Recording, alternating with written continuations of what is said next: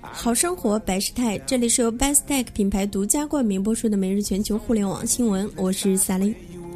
著名安全软件提供商卡巴斯基实验室透露，说其系统最近被黑客攻破。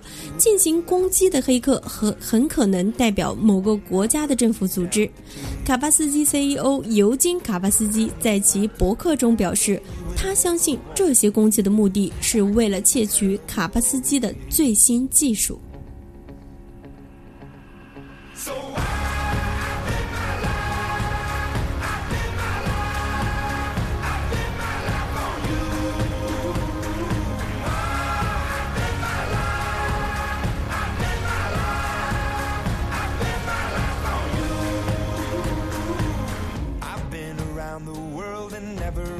Wildest dreams would I come running home to you.